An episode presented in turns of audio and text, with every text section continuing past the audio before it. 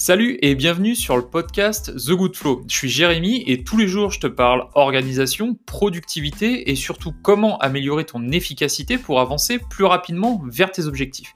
Alors que tu sois déjà indépendant ou que tu penses à monter ton business, je partage avec toi mes idées et ma vision pour que tu passes à l'action dès aujourd'hui et que tu obtiennes rapidement les résultats que tu souhaites. Allez, c'est parti.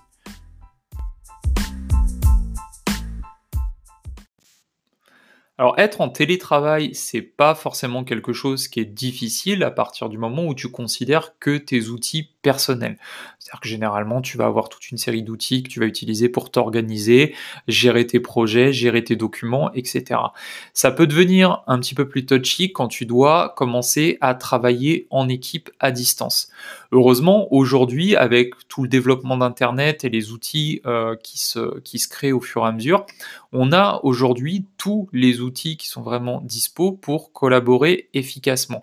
La plupart du temps, en plus, euh, ces outils-là vont avoir des versions gratuites qui vont te permettre bah, de gérer les différents axes comme la communication, la gestion de projet ou de collaborer sur des documents. Donc dans l'épisode d'aujourd'hui, moi je te donne les outils que j'utilise et qui sont disponibles pour travailler efficacement en télétravail. La plupart de ces outils peuvent être utilisés pour ton organisation personnelle, souvent c'est le but primaire, mais euh, certains vont posséder en plus des fonctions utiles pour le travail collaboratif. Alors le premier point euh, que je vais aborder, c'est le point de la communication. Pour la communication, j'ai tendance à utiliser énormément Slack qui va permettre de faire de la communication en équipe sous forme de chat. Via Slack, tu pourras également faire du partage de fichiers et tu pourras aussi t'organiser en fonction des différents projets. Tu pourras par exemple créer un fil de discussion par rapport à un projet qui est en cours en impliquant les différents membres de l'équipe avec qui tu veux travailler sur ce projet-là. Et vous aurez comme ça toute la suite euh, de, messages, vous pourrez suivre comment avance le projet, etc. Donc Slack a une version gratuite, jusqu'à 10 000 messages échangés au sein euh, du groupe. Donc ça te permet vraiment de tester en profondeur l'outil et de voir si c'est quelque chose qui est adapté. Quand on doit basculer sur de la communication vocale, j'ai tendance à beaucoup utiliser Discord. Donc Discord, c'est un outil que j'ai découvert euh, dans les communautés de gaming, hein, puisque à la base c'est pour ça que ça s'est développé, pour que les joueurs puissent échanger entre eux, puisque ça va permettre très facilement de créer euh, des groupes de discussion vocaux et plus particulièrement des canaux de discussion vocaux. Alors ça c'est intéressant parce que ça va te permettre de créer vraiment des salles virtuelles dans laquelle les gens pourront décider de se connecter ou non. On peut très bien imaginer par exemple avoir une salle détente euh, où tu vas pas travailler, tu vas pas parler travail, mais tu vas parler d'autres choses simplement, bah voilà, pour garder un peu le contact avec euh, avec tes, tes collaborateurs. Et à ce moment-là, tu pourras créer cette salle-là. La salle sera accessible en public. Les gens qui auront été invités dans ton groupe Discord pourront, quand ils le souhaitent, simplement rentrer ou sortir de cette salle-là pour discuter. Donc dans ce cas-là, c'est par rapport à des tentes, mais ça pourrait être une salle pour euh, un projet en particulier. Tu pourrais mettre en plus des mots de passe dessus, etc., pour pas laisser ça accessible à tout le monde.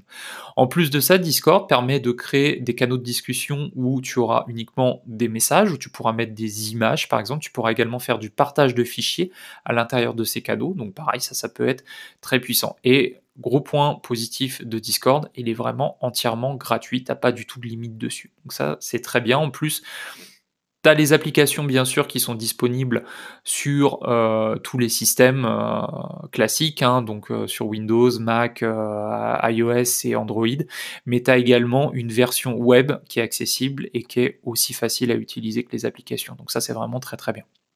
Si tu as besoin maintenant d'aller sur de la communication plus visuelle avec ta webcam par exemple, moi j'ai tendance à utiliser le service zoom.us pour tout ce qui est communication vidéo. C'est quelque chose que j'ai connu par l'intermédiaire de mon boulot salarié, mais je m'en sers à titre personnel. Ça permet entre deux personnes de te faire euh, une, une conf vidéo euh, sans limite de temps. Au-delà, à partir de 3 personnes et jusqu'à 100 personnes, tu as une version toujours gratuite, mais qui pose une limite de temps à 40 minutes. Donc, majorité des cas, c'est largement suffisant. En plus de ça, le fait de mettre cette limite à 40 minutes, ça évite aussi euh, les risques de réunionite avec euh, des, conf calls qui se prolongent sur des heures et des heures. Donc ça, c'était pour toute la partie communication. Si on parle maintenant euh, de la partie gestion de projet, il y a deux outils euh, principaux que moi j'utilise, un qui est plus utilisé à titre personnel, l'autre vraiment pour de la, de la collaboration d'équipe. Donc le premier outil que j'utilise, c'est Trello. Donc Trello a un fonctionnement très particulier, si tu connais pas, ça fonctionne à partir de tableaux. Euh, selon comment tu l'organises, tu peux associer par exemple ces tableaux à des projets et utiliser utiliser le système de fonctionnement sous forme de carte pour, euh, bah, par exemple, affecter, euh, affecter des tâches euh, ou des étapes en fonction d'où tu te situes dans un projet. Donc c'est pas c'est pas très facile à expliquer comme ça sous forme de podcast, mais ça a vraiment un fonctionnement très intéressant à titre perso qui moi m'a changé la vie. Je pense que j'en ferai un jour une vidéo tuto donc sur la chaîne YouTube pour euh, avec des copies d'écran, enfin du, du, live, etc. pour vraiment expliquer comment ça fonctionne parce que c'est vraiment super. Donc Trello a aussi des fonctions euh, de travail collaboratif puisque dans la version gratuite, tu peux utiliser jusqu'à 10 tableaux d'équipe. Donc c'est-à-dire avoir par exemple 10 projets d'équipe où tu peux affecter euh, des personnes que tu choisis à l'intérieur qui pourront par exemple bouger des cartes à l'intérieur de ces tableaux. Et ça, ça te permettra d'avoir de, des fonctions justement de, collaboratif sur des projets.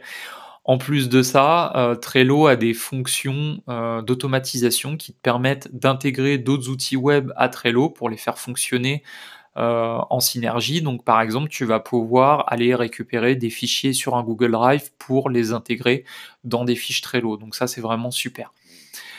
Si tu as besoin de, de fonctions un petit peu plus avancées pour le travail d'équipe, par exemple tout ce qui concerne la planification qui est, qui est faisable sur Trello, mais qui est pas la, qui est pas pensé forcément de la meilleure façon possible, d'après moi.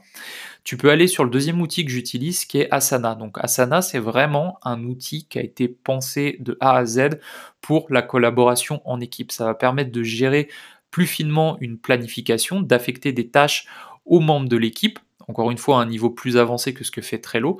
Tu vas retrouver des moyens de communication similaires à ce que tu retrouves dans Slack.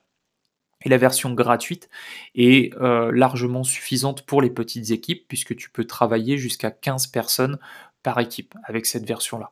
Au-delà, effectivement, il faudra, il faudra commencer à payer, mais euh, normalement, euh, à moins de travailler dans une très très grosse équipe qui implique énormément de monde, ça devrait être suffisant. Enfin, le dernier point que je voudrais aborder avec toi, c'est la collaboration sur les documents. Donc la collaboration sur les documents, 95%, ça va euh, utiliser des documents administratifs. Donc tout ce qui est euh, tableur, tout ce qui est fichier Word, tout ce qui est fichier PowerPoint, puisque c'est ce qui est majoritairement utilisé dans le travail d'équipe, même si souvent c'est peut-être pas la meilleure solution possible. Donc pour tout ce qui est travail sur ce type de document, moi j'utilise énormément Google Drive parce que Google Drive a euh, des petits outils intégrés directement qui te permettent de générer des tableurs, des Word et des PowerPoint et surtout qui permettent de travailler en équipe sur tous ces documents-là. Vous pouvez travailler en simultané sur un même document PowerPoint par exemple. Tout le monde va pouvoir poster ses commentaires au fur et à mesure de l'avancement du document. Et ça permet euh, bien plus facilement qu'avec des échanges de mails, par exemple, d'avancer sur un document, que tout le monde soit aligné, que tout le monde avance sur ce, document collaboratif. En plus de ça, Google Drive va permettre de partager facilement de gros fichiers pour une durée limitée, par exemple, de le limiter à certaines personnes pour pas laisser un lien public, par exemple. Donc tu as une version gratuite qui donne accès à 15 gigaoctets de stockage. Donc ce stockage, s'il faut le savoir, ça va être aussi partagé avec tes mails qui sont liés à ton compte Google. Mais la plupart du temps, ça suffit largement. Et même si tu as besoin de monter, moi j'ai par exemple j'ai un Google Drive à 100 gigaoctets, ça me coûte je crois 2 euros par mois. Euh, c'est quasiment rien euh, pour la flexibilité que ça me donne derrière. Donc ça, c'était pour tous les documents administratifs. Après, tu as des cas un petit peu particuliers où tu vas travailler sur des logiciels qui sont un petit peu plus spécifiques, un petit peu plus avancés. Donc là, tu as deux possibilités. Soit effectivement ton logiciel que tu utilises, il a déjà des fonctions de travail collaboratif intégrées, et à ce moment-là, bah, aucun problème, tu vas utiliser ces fonctions-là, on ne va pas réinventer la roue. Mais ça arrive pas mal de fois qu'il n'y ait pas d'outils collaboratifs pensés dans ces logiciels un petit peu plus avancés et que du coup il faille trouver une autre solution. Moi la solution que j'utilise et que je te propose c'est TeamViewer. Donc TeamViewer c'est pas directement un outil de travail collaboratif parce que ça va juste être un outil qui va te permettre de faire un partage d'écran et de prendre le contrôle sur un, sur un ordinateur distant. Euh, mais ça a des fonctions euh, un petit peu plus intéressantes pour le travail collaboratif que ce que tu vas avoir avec l'outil de connexion à distance de Windows, par exemple. Si tu utilises l'outil de connexion à distance de Windows, tu vas pouvoir prendre effectivement le contrôle d'une machine sous Windows euh, d'une autre personne. Par contre, de l'autre côté, cette autre personne, quand tu vas te connecter, elle, ça va lui fermer sa session. Donc elle ne sera pas capable de voir ce que tu es en train de faire sur l'ordinateur. Or, si tu veux euh, montrer des choses à la personne en face, si tu veux, par exemple, former la personne en face, euh, sur un logiciel particulier, moi souvent c'est ce qui m'arrive euh, quand je délivre de la formation, il faut que cette personne en face puisse voir ce que tu es en train de faire sur le logiciel. Et TeamViewer va être super intéressant pour ça parce que toi tu vas pouvoir, en te connectant avec TeamViewer, tu vas avoir accès à la machine de la personne d'en face, tu vas pouvoir utiliser la souris, le clavier, etc. pour vraiment naviguer dans le logiciel qui est installé sur son ordinateur. Mais de l'autre côté, la personne va continuer à voir ce que tu es en train de faire. Elle va voir bouger la souris, elle va voir ce que tu es en train de taper au clavier. Éventuellement, elle peut reprendre la main sur la souris pour te montrer quelque chose. Donc quand tu es en train de former quelqu'un, d'expliquer quelque chose à quelqu'un sur un logiciel particulier ou que vous êtes en train de débattre sur euh, des chiffres présents sur un logiciel un petit peu plus spécialisé par exemple, TeamViewer va être super intéressant parce que euh, ça va vous permettre vraiment de travailler ensemble et d'avoir une communication bidirectionnelle par rapport à ça. Donc ça, ça conclut euh, les outils que moi j'utilise pour travailler en collaboratif euh, quand je suis en télétravail, quand je travaille de chez moi ou dans un café par exemple. Alors merci pour ton écoute, j'espère que tu as trouvé des conseils utiles dans ce podcast. Si tu veux m'aider à le faire connaître, tu peux me donner 5 étoiles sur ton application de podcast favorite, ça m'aidera à le faire référencer, voire même tu peux me laisser un petit commentaire, ça fait toujours plaisir. Si tu veux aller plus loin, je t'invite à aller sur le site goodflow.me qui est relié à ce podcast et qui te permettra d'avoir accès à des ressources complémentaires ou tu peux aller directement sur mon site personnel ifeeltheflow.com. En attendant, je te dis, prends soin de toi et à demain pour avancer ensemble.